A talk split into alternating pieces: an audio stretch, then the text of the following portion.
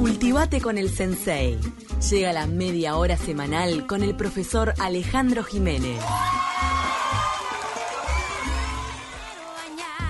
Así cochina me voy a quedar. No me gusta el shampoo, no me gusta el jabón. Así cochina me siento mejor. No me quiero bañar, no me quiero bañar. Mirá ¿Cómo se la sabe tú que Con es? los sobrinos. ¿Quién canta esta canción? Sácame la, la duda, Alejandro Jiménez. ¿Cómo estás? ¿Cómo anda? Las estoy viendo. Buen día y buena semana. Eh, esta canción la canta Tatiana, que es una cantante nacida en Estados Unidos, pero de trayectoria mexicana. Se la escribió a la hija. Es del año 2015. Este, ya- obviamente eso pasa con los niños muchas veces. No me quiero bañar. Me acuerdo que uno de mis Con hijos algunos grandes también. ¡Wow! sí, papá, dice, ¿para qué me voy a bañar si no hay cumpleaños? Me decía uno de mis Ay, hijos. mi amor. Ay, qué horror. Mi hermano iba a fútbol y decía, pero si no transpire, ¿por qué me va a bañar? Nah, Vaya, Suzuki, a Yo bañarse. le digo a mi hijo que si no viene- vienen las moscas, que vaya, que venga, que... Ay, pobrecito, qué sensación que tipo las moscas le estén zumbando. Este, Tenés que bañarte vienen las moscas. Si se, se meten. los baños tienen que ver, o sea, vamos a hablar de la limpieza corporal, por un lado, el baño, la limpieza, pero también la eliminación de desechos. Y todo va a confluir en el siglo XX con algo que hoy, y en el siglo XX, por supuesto, hoy también, que es un lugar muy importante de la casa, que es el cuarto de baño, que no siempre existió, ¿no? Desde el Imperio Romano a la Edad Media los baños eran comunales, o sea, si, por ejemplo, recordar las termas de Caracalla, por ejemplo, el agua venía por acueductos y allí los baños eran mixtos, incluso se, se aprovechaban para socializar, había gimnasio, biblioteca, o sea, era un lugar que los romanos en sentido eran bastante modernos con respecto a ese lugar que en donde se bañaban incluso los mezclados los sexos. En la Edad Media, la Iglesia Católica va a este, eh, establecer que la higiene y la limpieza son virtudes cristianas, ¿no? O sea que había que fomentarlas. Pero vamos a ver que después entre los siglos XVI y XVIII, para hacer una rápida reseña, este, mm, bueno, lo- los reyes, por supuesto, empiezan a, a- también a, a generalizar algo que va a tener que ver mucho con el baño o el no baño, que son los perfumes. ¿no? Ah, los perfumes surgen por el auge, porque porque era una forma de evitar el olor, porque era muy difícil bañarse porque el agua no era algo que abundara. Claro, por eso ¿no? Francia En- es la cuna de los, de los perfumes. eh, eh. por eso, ni que hablar. Siempre había teoría de que Luis XIV se bañó una sola vez en la vida. Ay, por Dios. dijeron. No, Que pará, no puede ser. Ver- Versalles, eh, que no sé si alguno lo visitó, alguno de ustedes, Versalles no prevía baños. Ese palacio impresionante que hasta hoy se puede visitar, no tenía previsto el cuarto de baño, porque el cuarto de baño no existía en ese momento. Pero ni siquiera una tina donde se podían meter con agua Sí. caliente, ¿no? Ni Y siquiera. de eso sí vamos a hablar. Ah, bueno, De después- eso sí, después y ahora vamos a ver cómo es la cosa. Eh, había un, también un poco un criterio médico, el contagio, el contagio de enfermedades. Por ejemplo, el agua contaminada hace que se transmita, por ejemplo, la sífilis, lo que hace que decaigan esos baños colectivos que habían fomentado los romanos, ¿no? Y allí es que empieza a verse más la privacidad. Lo que ustedes preguntaban, este, las familias pudientes tenían eh, en el cuarto, tenían la palangana, eh, tenían un jarrón, por supuesto de porcelana, no era el de plástico, y allí eh, generalmente sus este, sirvientes desde un aljibe de la casa, en las casas que pudientes tenían su aljibe, traían el agua, también las toallas para que los dueños de casa hicieran su eh, higiene, la primera del día, en donde en el cuarto, no en el cuarto del dormitorio, ¿no? ¿Qué pasaba en Uruguay? ¿Qué pasaba en nuestra Montevideo? José Pedro Barrán habla de que hacia 1830 Montevideo era una ciudad de olores fuertes. Ay, por Dios. Imagínense, Ay, ay, ¿no? ay. Este no es un tema mucho para la, para la hora del almuerzo, pero bueno. está. Pero también está el tema del puerto, ¿no? Que es un tema que sigue vigente al día de hoy. Sí, las ciudades portuarias tienen todo ese tema de, de, lo que es, lo que arrojan desde los barcos. bueno, Y también contá que tenemos un país ganadero que cuando exportamos ganado en pie, eh, todo lo que es el barrio de, de- de la vuelta, la aguada, todo eso es un olor impresionante. sí. Yo trabajo por ahí y realmente el olor es fuertísimo. Ya se hablaba de, eh, en esa época, de que los la carne se caía de los carros, se pudría, bueno. Pero en este caso vamos a hablar de que Barran decía, era costumbre de muchos de los habitantes montevideanos orinar y defecar en las calles y en ciertos huecos. En, estamos hablando Ay, de- no, no, no, yo no puedo tomar mate con esta columna. no, por eso advertí, advertí que este tema, pero es un tema que, que Ah. nos compete a todos, ¿no? Sin Totalmente, duda. fisiológico. Perdonen. Eh, la Junta de Higiene Pública, en 1855, prohíbe precisamente eh, ese acto en las calles. ¿no? O sea, prohíbe hacer necesidades de la calle, porque la ciudad empezaba a crecer y ya era realmente muy... Multa. muy, eh, estaba bastante, era bastante incómodo que hubiera gente Sí. haciendo en las calles. La familia pudiente, lo que decíamos hoy, tenían su este, aseo en el dormitorio y las letrinas, que eran este, lo que, de ahí un pozo negro, eso ya estaba en la época colonial, eh, las familias pudientes tenían ese cuarto de baño fuera de la casa, que hasta hoy en día en los- las casas que son museos, casa de La Valleja, por ejemplo, eh, casa de Garibaldi, se pueden ver que los baños son afuera para evitar precisamente el problema de los olores. Y también hay- había un personaje muy importante que era lo que llamaba el camunguero, que era el que sacaba las impurezas, todos esos, esos, eso de las casas, ¿no? Este, y saben ustedes una cosa, conocen el monumento al aguatero, que está mal ese nombre, que hay en la Plaza Viera, Sí. Rivera, entre Julio César y eh, Bernardina Fragoso de Rivera. No sé si conocen ahí en cerca de Villa-Dolores. Una, tiene un monumento que es un este alguien con un eh, eh, una tina en la cabeza. Sí, ¿no? como con un balde gigante en la cabeza. Es- exactamente. Ese no es aguatero. Ese señor era el que sacaba precisamente los desperdicios de las casas. Claro, pero es Ay, muy no. fuerte pensar que lo llevaban en la cabeza. En realidad, yo caí en razón de todo esto por una obra del artista Alejandro Cruz. Exactamente, Camila. Eh, Viste la tecla porque de Alejandro iba a hablar, Mm. que es muy amigo y que voy a aprovechar porque acabo de ver que hoy es el cumpleaños de Alejandro. ¡Ay, feliz ¿no? cumpleaños! Mira, Mirá qué coincidencia. cumple, lo trajiste. Justo, Alejandro hizo una obra premiada en el Salón de, Ar- de Artes Visuales, ¿no? Este, en donde, por supuesto, él va en contra de esto, diciendo de que siempre se ha dicho erróneamente que es agua, pero no.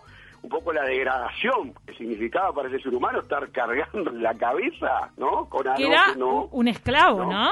O sea, eran los esclavos los que hacían eso. Exactamente, negros esclavos. Sí, sí, Era sí, que hacían ese trabajo en las casas pudientes. Eh, bueno, todo esto tiene que ver, bueno, por supuesto, en Roma, ya antes, bastante antes, habían, habían encontrado una solución, y era lo que llamaban las letrinas compartidas. O Mm. sea, quiere decir eso, que era un acto compartido el de este, ir al baño, como quien dice, ¿no? O sea, baños colectivos, este, también los, algunos castillos medievales hay agujeros en el suelo. Hay, me decía alguien cuando subí una promo de esta columna, me decía, en el fuerte San Miguel se pueden ver todavía, yo no, no, no había reparado en eso, también algunos agujeros para esa finalidad. No estamos hablando de una construcción del siglo XVIII. ¿no? Este, y evidentemente esos retretes públicos en Londres, ¿no? Había incluso en Londres un, un complejo de 80 y- para 84 personas. O sea, fíjense ustedes lo que era además eso, horrible, pero que era como, como compartido, ¿no? Horrible. Pero eso empieza a cambiar en el siglo XVIII, donde empiezan, o sea, este, el cuerpo y los desechos a ocultarse a la vista. O sea, empieza a haber un tema de pudor. Y claro, gente, por favor. Al lado de otro. ¿tá? Y eso va a tener que ver y se va a unir con otra cosa importante en el siglo XIX, que es el avance de la medicina, por supuesto. Acá entra también el tema médico y el tema de epidemias, hoy que estamos en la pandemia. Eh, y los valores victorianos, los valores de la reina Victoria, que de que reivindicaban la limpieza corporal. Eso es muy importante, o sea, como que la limpieza era un valor, era algo a ser exaltado, ¿no? El baño como algo terapéutico, ¿no? Este, y en privado, ¿no? O sea, Bien. que se hiciera en privado. Vamos avanzando. Nos están mandando claro, mensajes. A ver qué dice. Datos, por ejemplo. Jimena dice que Isabel I solo se bañó dos veces, eso dicen, cuando nació y cuando se casó. Qué asco. Y al parecer fue la peor experiencia Ay, de por su Dios. vida. Por favor, pero esta gente cómo intimaba. Elizabeth. Sucios. Qué. Sucios. O sea que- Qué asco, por Dios. Ah, fíjense ustedes que este, estamos tapando la cara. tiene estos, estos, estos, estos temas que no son muy gratos, pero que tienen que ver con lo- la vida diaria. Es o sea, parte, es parte. Pero ¿Cómo ¿cómo se traslada al día de hoy? Porque en Francia no se bañan mucho. pa- Y acá en Montevideo y en Uruguay tampoco. No, yo, no, yo soy de la teoría de que el puede uruguayo se baña bastante. ¿sabes? Películas o seriales Los Tres Chiflados, que a mí me gusta mucho, que son de los 30, 40, en donde hablan del baño los sábados. Ustedes saben que Estados Unidos, Camila, vos que estuviste ahí, había una teoría de que el día del baño era el sábado, ¿no? O sea, Claro. ¿Por qué? Porque el agua no abundaba. Ah, claro, está. Sí, eh, es más, yo he escuchado de, de, mm, gente francesa que opina de que los uruguayos nos bañamos demasiado Sí, mirá que y sí. que... eh, Todos los días, pero es normal In- todos los días. incluso- Sí, en verano dos o tres. No, pero No. en- otros países no es normal. Y aseguraban que, o preguntaban si no teníamos algún problema nosotros de salud. Sí, mirá que yo creo, yo tengo la teoría de que Uruguay somos de los países donde tenemos como la cultura del baño diario, este, Sí. como naturalizado. Y hay lugares donde Y la verdad es que en la, en la gran mayoría de los países no pasa eso. Sí, es verdad, y algunos lo ven excesivo, pero vamos a ir ya redondeando. Dos elementos fundamentales aparecen en el siglo XIX, XX, caños maestros y los cuartos de baño. El caño maestro, ustedes saben que tuvimos el primer caño maestro de la red Arteaga en Montevideo en 1856, cinco años antes que Nueva York, de- Oh. de, verdad, y 18 antes que Buenos Aires. O sea, fuimos pioneros de caño maestro, ¿no? Este y el cuarto de baño, por supuesto, que ya es de fin del siglo XIX, el lavado, y la- o sea, junta las dos cosas, lavado y eliminación de, de impurezas, ¿no? Este, ya una publicación del siglo XIX hablaba del baño en Uruguay, una vez por semana en invierno y diario en verano, siglo XIX, ¿no? Y por supuesto que aparecen también mediados del siglo XIX elementos importantísimos como el inodoro con descarga, que el primero es de 1851 de Thomas Crapper, el bidet en Francia. ¿Ustedes saben lo que quiere decir bidet? ¿Qué? ¿Qué? No, eh? no sé. Caballo pequeño, porque se subían, las, era sobre todo de las damas, se hablaba de también se le llamaba el confidente de las damas. ¿Saben ustedes para qué se usaba? Wow. Para que, como surge Qué revelador es esto, por Dios. y higiene después del sexo, ¿no? Claro. O sea, este, bueno, al- bueno, por supuesto que el bidet fue al principio de la habitación, que era de madera, porcelana, latón, ¿no? Luego, por supuesto, cuando estuvo el cuarto de baño, que es ya siglo XX, se este, populariza en, como parte integrante de ese cuarto de baño. Por supuesto, las bañeras que en Roma ya había, de mármol, bronce, plata, hasta de plata, de hierro, ¿no? Mm. Y en el siglo XX, ya en el cuarto de baño, bueno, la ducha tiene que ver también con la electricidad, ¿no? O sea, y con la red de agua. La ducha tiene que ver con eso de que poder traer, traer el agua, ¿no? Desde, o sea, desde la cañería, ahí tiene que ver con el agua, que vamos a hablar de eso el mes que viene cuando se cumplen 150 años de las aguas corrientes en Uruguay el 18 de julio. Pero Mira. vamos a hablar el mes que viene.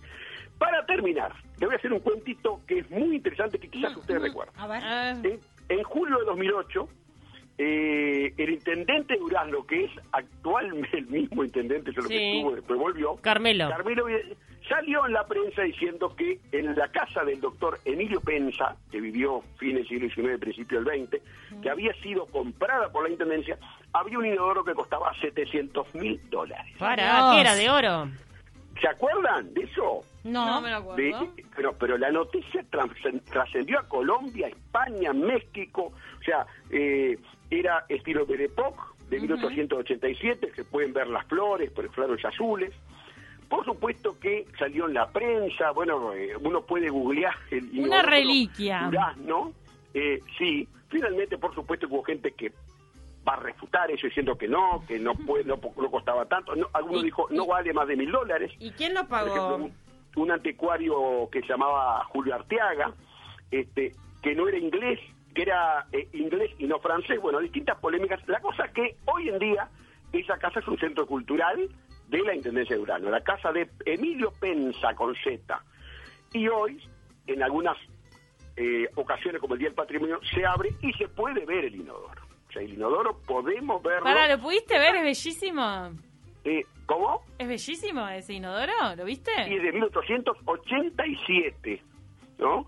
Si ustedes googlean van a ver fotos, sobre todo el Canal 12, me acuerdo, Telemundo hizo un informe en la época 2008 sobre este, este, este episodio que terminó, por supuesto, nunca se habló más de esto, hoy estamos hablando. Ayer hablé con un buen amigo de la Intendencia, que es eh, director de los museos, ahora está jubilado, Oscar Padrón Fabre, a quien le mando un abrazo, y Oscar me decía que sí, que sigue estando en el mismo lugar. Ale, ¿y te Quien quiera acordás de verlo, la- Día del Patrimonio, puede ver el inodoro que en algún momento se dijo que costaba 700 mil dólares, pero obviamente... Nadie lo intentó robar, eso ya es una buena señal. Eso sí es verdad, está.